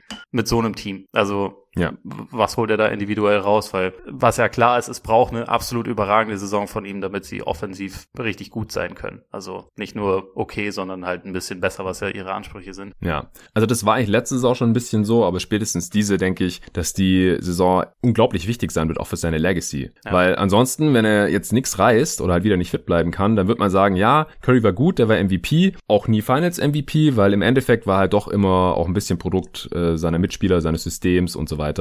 Und wenn er dann wirklich mal gefordert war und alles alleine machen musste, dann hat er das nicht hinbekommen wie andere Superstars in der Historie oder auch in der Liga halt so. Ja. Da bin ich jetzt mal wirklich gespannt, was, was er da reißen kann. Was denkst du denn, was im Best Case drin ist für die Warriors? Im, im allerbesten Best Case kriegen sie einen Heimvorteil, würde mhm. ich sagen. Also ich glaube nicht Top 3, aber halt Top 4, also gerade so Heimvorteil, das, das kann vielleicht hinhauen. Also da, es, es hängt aber wirklich an sehr, sehr vielen Faktoren. Also der, das Wichtigste ist natürlich die Gesundheit von Curry, aber halt auch wirklich, wie, wie finden sich Wiggins und Oubre in dieses System ein? Wie findet Wiseman sich als Rookie zurecht? Also vor allem defensiv finde ich das wichtig, weil du hast jetzt, du hast jetzt ja im Team einfach auch wirklich nicht mehr so viele gute Verteidiger, wie das zu besten Zeiten der Fall war, sondern das, da, da wird, glaube ich, so eine, so eine Absicherung am Ring schon wesentlich wichtiger. Ähm, mm, da hat man einen Rookie. Ja. ja, genau. Das ist halt so ein bisschen das Problem. Ich kann mir auch vorstellen, dass häufig am Ende von Spielen, wenn Looney gesund ist, man eher Looney sehen wird, einfach weil Steve Kerr ihn auch liebt. Aber auch den haben wir jetzt lange nicht mehr auf hohem Niveau spielen sehen. Deswegen, es hängt wirklich alles sehr am seidenen Faden. Aber Best Case, wie gesagt, wird Curry eine MVP-artige Saison spielen und dann kann das Team vielleicht gerade so, ja, die Top 4 oder Top 5 im Westen erreichen, würde ich sagen. Also ich kann mir vorstellen, dass gerade bei der unsicheren Regular Season, die uns jetzt hier bevorsteht, man bei keinem Team so richtig sagen kann, die werden garantiert richtig gut und irgendwie 50 plus Siege holen oder sowas, dass das hier im, im Best Case wirklich ich richtig klickt und Curry spielt auf MVP-Niveau und Oubre und Wiggins spielen die besten Saisons ihrer Karriere und Draymond sieht wieder aus wie der Alte und spielt auf Defensive Player of the Year Niveau und dann spielt man in der Konstanz vielleicht auch so eine, ja, Light Death Lineup mit halt Draymond auf der, auf der 5 und Curry auf der 1 und dazwischen dann halt irgendwie Bazemore, Wiggins und, äh, Oubre. Das Death Lineup dreht sich gerade im Grab um, in dem Vergleich. ich habe es ja auch Light Death Lineup genannt. Ja, gut. ja, also ist natürlich kein Vergleich, aber wie gesagt, also können die zweimal zeigen, was in ihnen steckt? Und natürlich auch äh, Kerr und ich erwarte jetzt auch nicht irgendwie das Äquivalent von 73 Siegen oder sowas, aber 50 plus könnten da halt schon drin sein, vor allem wenn, wenn Curry dann auch wirklich MVP werden möchte, ist das wahrscheinlich auch nötig. Und wenn sie halt fit bleiben und es einigermaßen funktioniert, dann kommen da wahrscheinlich einige Gegner in der Regular Season unter die Räder, aber die Downside ist halt auch da, also ich glaube, ich habe hier die größte Spanne aller Teams zwischen Best und Worst Case weil der Worst Case ist halt im Prinzip die letzte Saison nochmal. Ja. Weil ohne die beiden, also in Ubre und Wiggins können Team halt nicht alleine irgendwie über 20 Siege liften. Das, das kann ich mir nicht vorstellen. Also genau, das haben wir bei Wiggins schon ganz gut gesehen. Ja, nee. Also siehst du es auch so im Worst Case unter 20? Ja, also ja, ich, ich, ich hatte das mit, mit, mit Lottery ohne Win Total aufgeschrieben, ja. aber ja, ich, ich, ich kann mir das vorstellen, wenn Curry für eine Weile raus ist, dann ist dieses Team einfach, ja, dann fehlt einfach schon sehr viel. Ja, ja müssen wir hoffen, dass es ein Outlier war letztes Jahr mit dem Handgelenk. Äh, Over-Under liegt bei 36,5, finde ich eine sehr interessante Line, ehrlich gesagt. Also das ist ja echt eine komplette Wette eigentlich auf Currys Fitness. Also ja. ich glaube, wenn der fit ist, dann kommen die da easy drüber und wenn nicht, dann äh, fallen sie da gnadenlos drunter. Und ich glaube, es ist mehr als 50-50, dass Curry fit bleibt. Das glaube ich schon. Also ich würde hier overgehen. Ja, es ist witzig, weil ich hatte vorher gar nicht geguckt, wie es im Westen ist. Ich habe bisher nur für den Osten gemacht, weil mhm. wir das halt bei uns im Podcast schon gemacht hatten vor ein paar ja. Tagen. Ähm, und hatte mir aber jeweils aufgeschrieben, was ich schätze. Und bin bei 37 gelandet. Oh. Da muss ich jetzt ja de facto auch knapp over sagen. Nicht schlecht. Okay. Ja. Hast du sonst noch Aber was? ich sehe auch eine sehr hohe Fallhöhe. Also, ja, auf jeden Fall. Auf jeden Fall. Ähm, also grundsätzlich, ich habe dieses Jahr nicht, bin nicht so tief in den Draft eingestiegen, wie ich das sonst schon öfter mal gemacht habe, weil es einfach zeitlich nicht so ganz hingehauen hat. Und ich habe aber natürlich mhm. mitgekriegt, wie viele Leute Wiseman schon sehr abschließend negativ bewertet haben. Also eine sehr hohe Skepsis haben. Und ich meine, die, die Argumentation dahinter konnte ich auch teilweise sehr gut verstehen. Und gleichzeitig habe ich halt mir auch gedacht, der hat halt trotzdem irgendwie drei Spiele am College gemacht und hat halt, also man konnte einfach wirklich bisher unglaublich wenig von ihm sehen. Und deswegen mhm. bin ich einfach sehr gespannt darauf, wie er dann in der NBA wirklich aussehen wird. Also, weil ich da, ich finde, es ist grundsätzlich bei Leuten, die, die, die so jung in die Liga kommen, ist es schon immer relativ schwer, das, das wirklich abschließend zu bewerten. Aber gerade bei jemandem, der, wo die Stichprobe ja wirklich verschwindend gering ist, hat es mich halt teilweise ein bisschen gewundert, wie viele Leute das schon so, ja, sich schon sehr sicher waren, dass aus ja. dem nichts wird. Und so Finger weg von dem. Die sich da sehr sicher sind, das sind halt auch die, die dann halt äh, seine ganzen Highschool-Games, EYBL und was es da nicht alles gibt, gescoutet haben und das halt noch mit einfließen lassen, weil da war halt auch schon immer ziemlich underwhelming. Also er hat halt einfach nur den Körper bisher, das hat er sicher und alles, was er damit machen könnte, hat er halt noch nicht wirklich gezeigt. Und das ist halt das Problem. Und das ist halt der Unterschied zu anderen Talenten, die halt in der Highschool meistens alles zerstören, wenn die so ja. aussehen wie der. Und das hat er halt einfach nicht gemacht. Und dann ist halt die Frage, macht er das jetzt in der NBA dann auf einmal? Oder es ist halt auch so eine Mindset-Geschichte. Er denkt halt, oder er will halt eher so Kevin Durant sein und Pull-up Long Twos nehmen und handeln im, im Fast Break und solche Sachen. Und das kann er alles ein bisschen und wahrscheinlich auch besser als der durchschnittliche athletische Rim Running Big, also besser als jetzt Hassan Whiteside oder sowas. Das ist schon mal gut. Aber halt nicht so gut, dass man ihn das in der NBA machen lassen möchte. Vor allem nicht die Warriors in die Playoffs wollen. Und dann ist halt die Frage, kann er dann halt so eine Rolle akzeptieren, wo er halt dann erstmal nur Hassan Whiteside ist, in Anführungsstrichen, und halt die ganzen anderen Sachen erstmal, erstmal lässt. Oder er macht auf einmal riesige Entwicklungssprünge und dann sagt man, ja gut, du triffst den Jumper so gut, dann, dann nimm ihn halt. Oder zumindest halt die Catch-and-Shoot-Eckendreier oder sowas. Ja, dafür ist dann halt auch die Freiwurfquote jetzt nicht vielversprechend genug und er, er hat einen langen Körper und ganz gute Antizipation und so, aber er ist jetzt halt auch nicht irgendwie Anthony Davis oder so, der halt am, am College defensiv total dominiert hat oder so. Also er hat von allem einfach zu wenig gezeigt. Und dann ist es aus meiner Warte halt so, wenn du so einen athletischen Big hast, der aber noch keinen richtigen NBA-Skill hat, den du nicht für ja, zwischen Minimum und Mid-Level Exception in der Free Agency bekommst, wieso ziehst du den dann an zwei? Ja, dann, dann musst du halt auf ja. die Upside irgendwie hoffen und, und halt hoffen, dass der sich noch irgendwie wenigstens ansatzweise Richtung Embiid oder sowas entwickelt. Und ich persönlich sehe es halt nicht so ganz, es kann passieren, aber die Chance ist halt relativ gering. Und die Warriors sehen es anscheinend. Ich bin gespannt. Ich habe auch gesagt, dass ich es für ihn persönlich die beste Station jetzt halte. Also Minnesota hat natürlich überhaupt keinen Sinn gemacht. Auch Charlotte, da hätte dann wahrscheinlich direkt irgendwie 20 Würfe bekommen pro Spiel oder so. Starting Center mit großer Rolle. Aber in Golden State kann er sich jetzt halt mal wirklich mal auf Rim Running und Rim Protection und ein bisschen was in Transition äh, finishen und sowas, rebounden, das kann er auch konzentrieren. Und alle anderen Skills kann er sich ja dann irgendwie langsam aneignen und dann kann man das langsam in sein Game inkorporieren und dann, dann gucken wir mal. Okay, also ich werde jetzt den Case nicht dagegen machen, finde es aber sehr interessant. Das äh, es klang nämlich, also vieles hat mich so ein bisschen an Andrew Wiggins erinnert und finde ich gut, weil die ja. können sich dann ja jetzt auch miteinander austauschen. Also. Ja, das habe ich ja vorhin schon gemeint, so die gehen so ein bisschen in dieselbe Richtung auf verschiedenen Positionen. Ja. Und man muss halt hoffen, dass es nicht so läuft wie bei Andrew Wiggins, sondern halt, ja, wie bei anderen Bigs, die halt tatsächlich so einen hohen Wert haben, dass sie halt so eine hohe Draft-Position dann rechtfertigen, dann retrospektiv. Ja, das beste Asset ist nach wie vor Stephen Curry, würde ich behaupten. Also wenn sie ja. das traden würden, würden sie dafür immer noch einiges bekommen, keine Frage. Mies ist der Vertrag. Du hast vorhin schon auf was angespielt. Ja, das ist jetzt leider natürlich Clay. Also so leid es mir tut. Das, wir haben jetzt ja grundsätzlich relativ wenig über ihn gesprochen. Äh, hm. Muss man natürlich sagen, der Kader wäre etwas runder, wenn er noch dabei wäre. Ja. Ja, grundsätzlich ist es halt einfach natürlich erstmal eine ätzende Situation, aber es ist halt auch auf Dauer für dieses Team einfach eine Katastrophe, weil äh, der Vertrag so ist, weil halt nach einem Achillessehnenriss nochmal ganz andere Voraussetzungen sind, um zurückzukommen. Gerade bei jemandem, der ja schon, also zusammen mit Draymond oder nach Draymond äh, über lange Zeit auch so der wichtigste oder zweitwichtigste Verteidiger des Teams war. Und also ich meine, Iggy war da auch noch mit drin, aber Iggy hat halt auch ein bisschen limitiertere Minuten gespielt und für Clay mhm. konntest du da halt dich jahrelang drauf verlassen. Der macht halt offensiv sein Ding. Also nimmt seine, nimmt seine Dreier, macht das Feld breit und macht das auch besser als fast jeder andere auf der Welt und ist halt dazu auch noch ein absolut überragender Verteidiger aus seiner Position. Und das, das fehlt jetzt einfach und dafür, also für dieses Fehlen bezahlen sie aber halt auch einfach extrem viel Geld noch nach wie vor und deswegen, ja, äh, ist, ist eh klar, äh, es nervt. Ja, auf jeden Fall. Also ich kann mir nur schwer vorstellen, dass er diesen Vertrag nochmal wert sein wird. Das war eh schon grenzwertig, finde ich, weil er halt, also für die Warriors ist er das schon wert und sie konnten sich halt auch nicht leisten, ihn irgendwie zu verärgern oder zu verlieren und dann haben sie ihm das halt gegeben. Er hatte ja auch bis zu seinem Kreuzbandriss fast nie Spiele verpasst. Also hat immer mindestens 73 Spiele gemacht, war ein absoluter Ironman und halt auch immens wichtig für dieses System und hat da ja auch wunderbar funktioniert.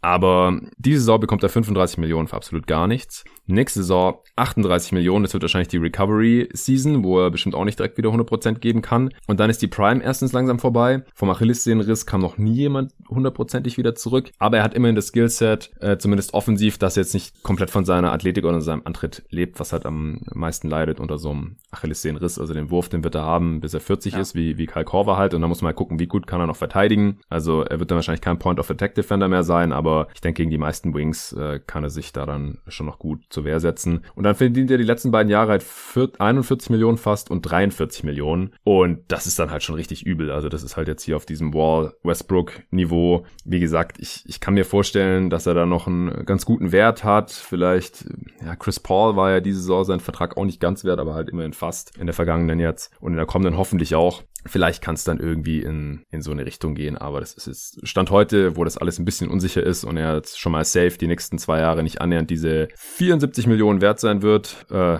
das ist schon sehr, sehr übel. Und das ist halt auch schon was, wenn man das sagen kann, wenn Andrew Wiggins auch noch in diesem Team steht. Ja. Der diese Saison 30 Millionen verdient, nächste 32 und dann 34. Ja, ich also, habe ja auch schon gedacht. Das, das, das spricht schon für ein relativ teures Team auch. Ja, das auch. Auch Draymond Green muss man mal gucken, wie der Vertrag altert. Ja, der ist genauso lang wie Clay noch unter Vertrag, verdient aber deutlich weniger. Also zwischen 22 äh, Millionen und im letzten Vertragsjahr dann knapp 28, aber das ist halt 2023, 24, das ist noch eine ganze Weile hin und wenn der jetzt nicht deutlich besser aussieht als letzte Saison, dann muss man sich da auch langsam mal Sorgen machen. Aber gut, die Warriors investieren, was ich grundsätzlich auch gut finde, denn ansonsten würde es hier noch dunkler aussehen und in erster Linie tut es ja äh, den Besitzern im Geldbeutel weh und äh, nicht uns NBA-Fans und ja. Podcastern. Und mit den Milliardären dieser Schöpfung äh, muss man nicht zu viel Mitleid haben, glaube ich, was sowas dann angeht. Ich denke auch. Gut, letztes Team, Utah Jazz. Die ja, haben nicht ganz diese Downside, äh, das haben wir ja ganz zu Beginn schon erwähnt, Upside können wir ja gleich mal besprechen. Was denkst du denn, wer hier starten wird? Also ich rechne mit Conley, Mitchell, Royce O'Neill, Bojan Bogdanovic und äh, Rudy Gobert und hatte aber auch die Überlegung, ob es nicht sinnvoller wäre, Conley mal von der Bank zu bringen und dafür uh. Ingels rein zu rotieren, weil das letzte Saison halt sehr, sehr gut funktioniert hat. Ähm, und dann bin ich aber auch gleichzeitig nicht so ganz sicher, ob äh, man Conley ein bisschen minimiert, wenn er dann quasi neben Jordan Clarkson äh, von der Bank kommt. Ja. Aber, also ich weiß nicht, so vom, vom Skillset her fand ich die Idee zumindest ganz interessant. Weiß nicht, wie siehst du das? Also ich denke, man muss hoffen, dass Conley eher so spielt wie Ende der letzten Saison und nicht wie Anfang der letzten Saison, ja, weil sonst definitiv. ist es mit der Upside auch relativ schnell vorbei. Und dann sollte man ihn, glaube ich, schon noch starten. Also dafür hat man ihn geholt. Sein Skillset hat eigentlich halt auch gefehlt, bevor man ihn geholt hat. Ich glaube, man, man muss einfach hoffen, dass er hier noch Starterlevel hat in seinem letzten Vertragsjahr. Ich würde die Starting Five genauso sehen wie du. Ich habe auch gesehen, dass manche Ingles in der Starting Five sehen, dafür O'Neill von der Bank. Finde ich nicht so gut, weil man braucht, glaube ich, Ingles Playmaking von ja der Bank, weil da ist sonst keiner mehr. Also Clarkson ist ein Scorer, jetzt hat man noch Shaq Harrison reingeholt als Guard-Verteidiger, aber der ist auch kein Playmaker. Und also Favors, Niang, das ist Katastrophenpotenzial dann offensiv. Äh, und O'Neill braucht man eigentlich auch als Defender für die kräftigen Wings in der Starting Five, denke ich. Ja, deswegen, also wer auch immer dann startet, ich finde, ich glaube, dass man Ingles und Conley halt so ein bisschen staggern muss. Also einer von beiden sollte immer drauf sein, so als, als Playmaking-Option. Mm. Ja, ja, das denke ich auch. Siehst du noch jemanden in der Rotation, den ich jetzt nicht genannt habe? Ich glaube, du hast gerade schon alle genannt. Die mhm. ich, ja, doch, hast du. Ja, ich denke auch, wenn einer von den restlichen äh, noch irgendwie spielen muss, Oni, Hughes, Morgan, Brantley, also Buike oder Forrest, das sind die ganzen Two-Ways und, und Rookies äh, und, und halt Minimum-Spieler, dann ist irgendwas schiefgelaufen oder jemand hat sich verletzt. Siehst du einen Breakout-Kandidaten? Naja, also vielleicht gemessen an der Vorsaison und gerade wie es so am Anfang lief und wie wechselhaft das war, kann man wahrscheinlich schon Conley nennen, würde ich sagen. Ähm, mhm. Weil er, glaube ich, dann auch in der, in der Bubble teilweise gezeigt hat, dass da schon noch schon noch mehr geht. Und also wie du schon gesagt hast, eigentlich ist er ja jemand, der da, den sie schon aus sehr gutem Grund geholt haben. Ja. Und der da einfach, der da einfach vom Skillset her reinpasst. Ansonsten, ich glaube, man kann halt Mitchell immer noch nennen, weil Mitchell, glaube ich, immer noch nicht am Ende seiner, seiner Entwicklung angekommen ist. Im Gegenteil. Ja, muss man auch äh, eigentlich hoffen, weil er hat jetzt einen entsprechenden Vertrag gekriegt. genau, genau. Also das, ich, ich finde, ich finde es auch okay, dass sie das gemacht haben. Also ich glaube, musste auch bei so einem heimentwickelten Star, aber bisher war er für mich noch nicht die perfekte 1A-Option sage ich mal. Mhm. Und vielleicht kann er da aber noch hinkommen. Also ich glaube, sein Decision-Making ist über die Jahre schon ein bisschen besser geworden, kann aber auch immer noch besser werden. Sein ja. Wurf kann immer noch stabiler werden und so. Also ich sehe da schon noch Bereiche, in denen er sich noch verbessern kann. Ja, auch defensiv, äh, da wird er seinen Anlagen auch noch nicht immer gerecht. Also ja. ich finde es wichtig, dass sie ihn gehalten haben jetzt schon vorzeitig. Ich sehe zwei große Probleme. Das eine ist, er bekommt einen 30% Max, also Rose Rule, wenn er dieses Jahr in irgendein All-NBA-Team kommt. Und das könnte halt schon irgendwie passieren, dass er ins Third-Team kommt oder so. Und dann ist er halt gleich nochmal teurer. Ja. Und er hat eine Play-Option im letzten Jahr. Und das ist ein großes Problem in dem Markt wie Utah, weil dann hat man halt gleich mal ein Jahr weniger Sicherheit. Und ich verstehe nicht ganz, weil er halt nicht der Spieler ist, der sowas auf jeden Fall bekommen muss. Also das bekommen eigentlich echt wenig Spieler. Also gerade in so einem Markt finde ich problematisch, aber gut, kann man jetzt nicht mehr ändern.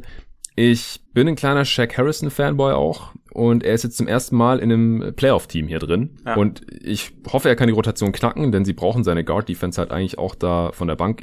Ich halte ihn für besser als die ganzen Spiele, die wir jetzt außerhalb der Rotation sehen. Problem ist halt, er hat keinen Wurf und ist nicht so der Playmaker. Er ist halt eigentlich wie, wie ein verkappter Wing-Defender, aber halt ultra athletisch und äh, ja, defensiv halt eine richtige Pest. Und ich hoffe, dass er sich halt hier mal so ein bisschen in eine Playoff-Rotation festbeißen kann und ein bisschen mehr Spotlight bekommt. Und dann wäre das so ein kleines Breakout. Also jetzt nicht irgendwie Boxscore-zahlenmäßig ja. oder so. Ja, einfach im, im Sinne von einer Rolle. Das, das könnte ich mir schon auch vorstellen. Genau. Denkst du, am Spielstil wird sich irgendwas ändern? Wahrscheinlich eigentlich nicht. Also man muss ja sagen, wenn sie gesund waren, sah es ja teilweise ganz gut aus. Ich meine, wir, hm. so, man hat jetzt natürlich irgendwie auch immer diesen eher miesen Geschmack von den letzten drei Spielen gegen Denver im, im Mund, glaube ich, wenn man über Utah nachdenkt. Aber so die, die vier Spiele davor sahen sie ähm, teilweise ja aus wie das beste Team aller Zeiten. Also das beste Offensivteam ja, aller Zeiten. Genau, äh, das sagen, vor allem ja, offensiv. Genau, und ähm, auch das, das eine Spiel haben sie ja auch nur in, in Overtime verloren. Also das, das äh, da dachte man ja,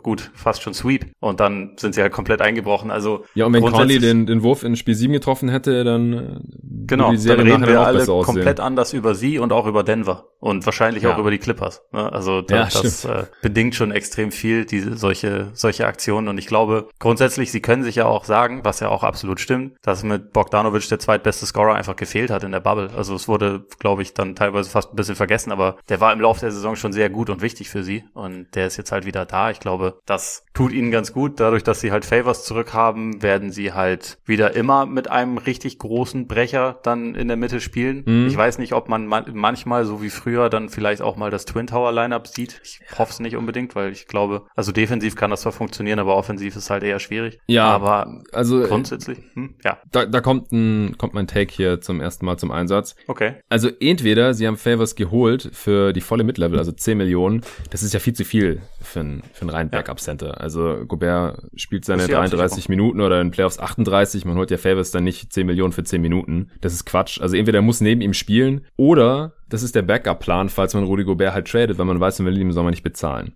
Ja, das wäre auch meine Idee. Man hat also Buike dann noch äh, gedraftet. Das ist auch der klassische Rim-Protecting Center äh, ohne Wurf und so auch an 27, glaube ich, Hugo Bär damals, wenn mich gerade nicht alles täuscht. Also kann mir schon vorstellen, dass man hier sagt, okay, Favors, wir kennen den schon, wenn Gobert, wenn irgendwie deutlich wird, wir können oder wollen den im Sommer nicht halten und da gab es ja eh schon irgendwie Knatsch mit Mitchell und so. Anscheinend haben sie das jetzt alles wieder beigelegt, aber ich kann mir schon vorstellen, dass wir Gobert nächsten Sommer spätestens nicht mehr in Utah sehen und dann wäre es halt schlau von ihnen, ihn zu Deadline irgendwie noch wegzutraden, falls es da halt einen Markt geben sollte. Und dann kann man Fairness halt direkt starten lassen und kann dann irgendwie langsam Asubike als nächsten Rim Protecting Center da hinten entwickeln oder so. Also könnte ich mir vorstellen, dass das halt die Idee war. Weil ansonsten, warum bezahlst du Favors so und warum nutzt du deinen First-Round-Pick für so einen Center? Das ergibt sonst überhaupt keinen Sinn. Ja, habe ich, hab ich tatsächlich auch so gesehen. Also bei Gobert ich meine, er wäre ja dieses, diesen Sommer oder besser diese Offseason für eine, für eine Supermax Extension quasi äh, berechtigt gewesen. Und mhm dass Utah ihm die nicht geben würde, war eh schon lange klar, aber ja. ich glaube, indem man dann so draftet und so jemanden in der Free Agency noch holt, signalisiert man halt auch, gut, Poker nicht zu hart mit uns. Also mhm. ich kann mir schon vorstellen, dass sie jetzt ihn nicht abgeschrieben haben. Nee, nee. Aber dass sie ihn sicherlich zu so, zu so 30 Millionen im Jahr Bezügen oder so halt abgeschrieben haben und ihm das insofern auch, glaube ich, dadurch ein bisschen signalisieren. Also, dass er sich da vielleicht bei den Verhandlungen, wenn es jetzt welche gegeben hat, überhaupt äh, da nicht zu sehr überschätzt und damit man halt auch auch abgesichert ist. Ne? Also wenn wenn es halt nicht passt und man dann einen Trade findet, dass man halt ja wie gesagt mit Favors jemanden hat, den man da bedenkenlos reinpluggen kann, der zwar auch immer mal seine Verletzungsprobleme hat, aber wenn er fit ist, ja ein absolut solider Center ist nach wie vor. Ja, wenn fit halt, das ist halt ja. die große Frage. Also ich habe auch im letzten Pod zur Western Conference, bei, als um die New Orleans Pelicans ging, gesagt, also man hatte Favors der ein besserer Fit ist als Steven Adams eigentlich in New Orleans und der verdient ein Drittel von dem, was Steven Adams verdient. ja, der, der, der Adams-Deal war schon ein bisschen krass. Ja, äh. auf jeden Fall. Also ich denke, da, da wird Favors auch irgendwie ein bisschen unterschätzt, aber auf der anderen Seite, als er nicht fit war, lief es halt in New Orleans auch überhaupt nicht. Ja, also ich kann mir schon vorstellen, dass man äh, wieder öfter ein bisschen größer spielen wird und die Defense allgemein sollte eigentlich wieder anziehen. Also die hat Gobert mit Ach und Krach gerade noch so auf durchschnittlichem Niveau gehalten. Ja. Also Platz 13 im Defensive Rating, das war schon überraschend schlecht. Dafür war man mal in der Top 10 in der Offense auf Platz 10. Das, dazu hat das Team durchaus das Potenzial, auch dieses Jahr wieder. Aber defensiv muss es eigentlich wieder besser werden. Da hilft halt Bogdanovic jetzt auch nicht so super viel. Da muss man halt hoffen, dass Conley länger fit ist und halt noch die Guards verteidigen kann, dass Mitchell da vielleicht nochmal konstanter werden kann, dass Ingles nicht weiter abbaut und äh, Royce O'Neill startet und, und Favors halt den Laden zusammen zusammenhält, wenn Gobert nicht drauf ist und dann sehe ich das halt schon auch irgendwie. Und Shaq Harrison halt, ja, nicht zu vergessen. Ja. Absolut. Also denke ich auch, dass da, dass da wieder ein bisschen mehr gehen muss. Also ich meine, davor hat man jahrelang sich immer wieder darüber beschwert, wie mittelmäßig äh, die, die Offense ist und defensiv ging irgendwie alles. Mhm. Und jetzt hat sich das so ein bisschen gedreht. Ich glaube aber auch, dass sich das so ein bisschen angleichen kann. Also eigentlich traue ich den Jazz, zumal sie ja wirklich sehr wenig verändert haben und sehr eingespielt sind, eigentlich zu, dass sie halt offensiv wie defensiv auch äh, jeweils Top Ten zumindest ankratzen können oder halt auch toppen können. Mhm. Ja, das sehe ich schon auch. Wo ich halt sehr gespannt bin wiederum, ist, ist Jordan Clarkson. Also, oder was heißt gespannt? Argwöhnisch trifft es vielleicht besser, weil er war letzte Saison für sie richtig gut. Sie haben ihm extrem viel Geld bezahlt und ich kann mir bei Jordan Clarkson sehr gut vorstellen, dass das nächste Saison nicht so gut aussah, wie es jetzt aussah. Also einfach, weil es Jordan Clarkson ist. Ja, er ist schon sehr streaky und das war halt auch eine relativ kleine Sample Size nach dem Trade und ja, mal gucken, ob er das Geld wert sein kann. Ich fand der Deal, also die Höhe kann ich verstehen, das ist für so Sixth-Man Scoring Punch Typen von der Bank okay, aber es ist halt total lang der Deal.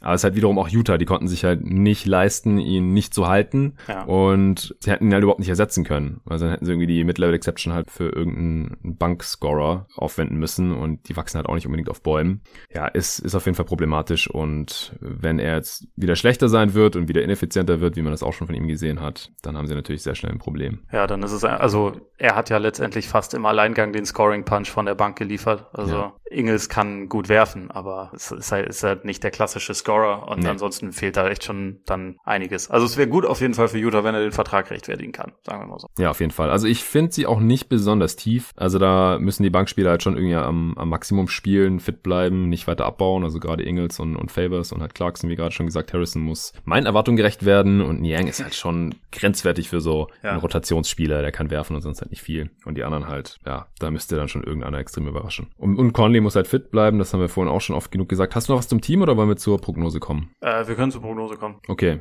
was hast du dir im Best Case überlegt? Auch hier Heimvorteil, ich nenne es mal Platz drei. Äh, mhm. Also ich glaube, es gibt da einige Teams, die sich um die, um die Spots hinter den beiden LA-Teams prügeln. Ich schätze Utah nicht zwingend als das stärkste davon ein, aber im Best Case, wenn halt Clarkson seine Saison bestätigt, wenn Mitchell vielleicht noch einen kleinen Sprung macht, die Defense einfach wieder besser wird, dann sind sie da, glaube ich, nicht so weit weg. Also dann, das, das ist schon ein Team, was so seine 50 Siege holen könnte. Hm, ich habe mir auch 50 aufgeschrieben. Letztes Jahr hatten sie 44 aus 72 Spielen. Äh, das ist wahrscheinlich so das, was ich ungefähr erwarte. Aber ich kann mir doch vorstellen, wie gesagt, dass sie defensiv wieder ein Top-10-Team werden oder besser. Also vor zwei Jahren hatten sie die zweitbeste Defense. Und ja. so viel hat sich nicht verändert am, am Spielermaterial, beziehungsweise ist, ist nominell nicht so viel schlechter geworden defensiv. Und äh, offensiv können sie die Top 10 wahrscheinlich auch halten, wenn es einigermaßen läuft. Und dann holen sie wahrscheinlich automatisch ein paar Siege mehr. Worst Case da kann ich mir aber schon vorstellen, wenn ja Condi nicht fit bleibt oder irgendwie total einbricht und die ganzen Sachen, die wir gerade besprochen haben, wo wir Bedenken haben, dass alles halt schlecht möglichst läuft, dass sie dann nur ins Play-in-Tournament kommen. Ja, das hätte ich da auch aufgeschrieben, aber mit Heimvorteil im Play-in-Turnier. Wir müssen das ja alles mit ganz vielen Nuancen noch äh, weiter untermalen. Ich glaube Platz sieben oder acht. Also Heimvorteil im Play-in-Turnier ist ihr Worst Case. Ja, ich habe mir 36 aufgeschrieben, also eine ausgeglichene Bilanz. Schlechter kann ich mir fast nicht vorstellen. Also die Jazz waren halt die letzten Regular Seasons auch immer relativ konstant ja. und immer halt in diesem Fenster von knapp kein Heimvorteil geholt. In Playoffs war dann halt meistens in der ersten Runde Schluss. Das äh, ist aber jetzt eh noch in weiter Ferne. Over-Under liegt bei 42,5. Tja, Wahnsinn. Ich hatte mir 42 aufgeschrieben. Geraten. Dann musst du Under gehen. Dann muss ich wohl Under gehen. Obwohl ich sie eigentlich total positiv sehe.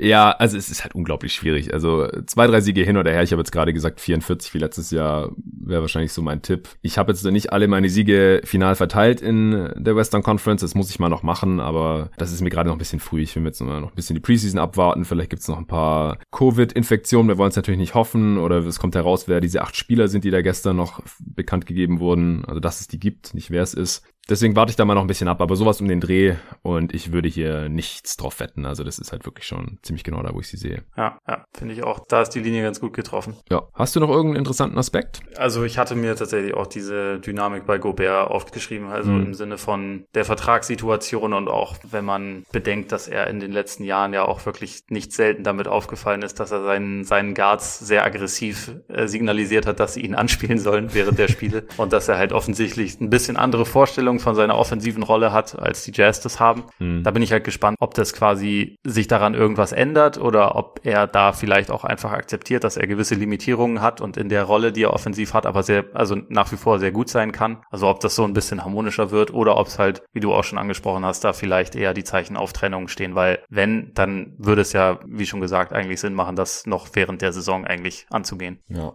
Also wenn ihm die Jazz jetzt tatsächlich irgendwie schon 30 Millionen fünf Jahre angeboten haben, also 150, 5 oder so, dann wäre gut beraten, das zu nehmen. Ja, auf jeden Fall. Non-Shooting Big, sobald er nicht mehr der beste Rim Protector der Liga ist und auf Defensive Player of the Year Niveau agiert, ist er das halt direkt nicht mehr wert und dann zahlt ihm das auch kein Mensch mehr. Er ist auch nicht mehr der Jüngste dann und dann im äh, Non-Shooting Center, der immer langsamer wird dem willst du nicht über 30 Millionen pro Jahr zahlen. Auf keinen Fall. Da bin ich wirklich gespannt, wie das läuft. Ja. Gut, äh, bestes Asset, Donovan Mitchell. Ja, Sonst hätte ich gesagt, wegen dem nicht so teuren Vertrag vielleicht noch Bogdanovic, aber kommt natürlich auch langsam ein bisschen in die Jahre. Ja, ja klar, aber für einen jungen Superstar, der jetzt zumindest mal noch inklusive dieser Saison fünf Saisons ans Team gebunden ist, da bekommt man schon ordentlich Gegenwert im ja. Falle eines Falles, den man für Bogdanovic jetzt nicht unbedingt bekommen würde. Miesester Vertrag, ist es Clarkson dann? Hätte ich gesagt, also weil ich meine, die, die Logik, warum man ihn gehalten hat und so, das und auch zu der Summe, die sehe ich schon und gleichzeitig, wenn man jetzt darüber nachdenkt, dass man so einen Spieler dann irgendwann vielleicht auch wieder bewegen will, wird das, glaube ich, erstmal ein bisschen, bisschen schwieriger. Ja, er verdient äh, diese Saison knapp 12 Millionen und es geht dann auf über 14 Millionen hoch 2023, 2024. Also für mich ist der Deal einfach zu lang. Ja. Weil ich weiß auch nicht, wie Clarkson altern wird und ich weiß nicht, ob man ihm unbedingt einen Vierjahres-Deal bieten musste. Ansonsten haben die Jazz eigentlich keine schlechten Deals. Also Conley ist natürlich Topverdiener mit seinen 34,5 Millionen. Das war ja mal der bestbezahlte Spieler der Liga. Ja. Ganz zu Beginn des Cap Spikes mit dem 150 Millionen Deal. Das ist jetzt endlich das letzte Jahr hier. Kann er noch annähernd wert sein, ja, wenn er hier mal fit bleibt und so spielt, wie man sich das erhofft über die gesamte Saison. Und äh, dann läuft er, wie gesagt, sowieso aus. Gobert 27,5 und alle anderen haben sehr moderate Gehälter. Okay, dann sind wir durch. War jetzt doch relativ ausführlich, äh, jetzt auch über eine Stunde, aber ich denke, die Teams, vor allem die ersten beiden, da gab es einiges zu besprechen und verschiedene Eventualitäten abzuwägen. Äh, vielen Dank, Ole, dass du hier am Start warst. Sehr gerne. Ich hoffe, wir nehmen bald mal wieder zusammen auf, entweder beim Korbjäger oder wieder hier bei Jeden Tag MBR. Boah, ich kann meinen eigenen Podcastnamen nicht mehr sagen. äh, checkt auf jeden Fall Oles Arbeit aus. Äh, Buch hast du auch mal geschrieben? Habe ich auch mal geschrieben. Das Buch heißt Das Nowitzki-Phänomen. Ich äh, habe es übrigens im, im Sommer im Urlaub endlich mal angefangen. Ich bin nicht ganz durchgekommen, weil ich habe da noch mal ein bisschen Abstand gebraucht von der NBA, muss ich zugeben. Kann ich verstehen. Ich habe den Teil über Nowitzkis Karriere zum größten Teil durchgelesen und das war schon mal echt nice, äh, nochmal seine Karriere da Revue passieren zu lassen. Auch die, die Serien da gegen meine Phoenix Suns, also da sind echt nochmal Erinnerungen wach geworden. Und den zweiten Teil, den werde ich mir auch mal geben, wenn hier diese stressige Offseason und NBA-Saison Vorbereitungsphase durch ist. Ich bin jetzt auch endlich fertig mit meiner Masterarbeit. Nächste Woche am Dienstag habe ich die Verteidigung und dann habe ich das alles mehr hinter mir und dann kann ich auch wieder Bücher lesen. Hoffe ich. Ich habe mir noch ein paar andere NBA-Bücher bestellt. Habe auch neulich eine E-Mail bekommen von einem Hörer, der da äh, Tipps haben wollte. Dann habe ich gesagt, gedulde dich noch ein, zwei Monate, dann kann ich dir ganz viele Tipps geben, weil dann habe ich hoffentlich viel gelesen und hoffentlich auch unter anderem dann dein Buch zu Ende gelesen. Ich drücke die Daumen. Danke, Mann. Vielen Dank fürs Zuhören und bis zum nächsten Mal. Bis dann.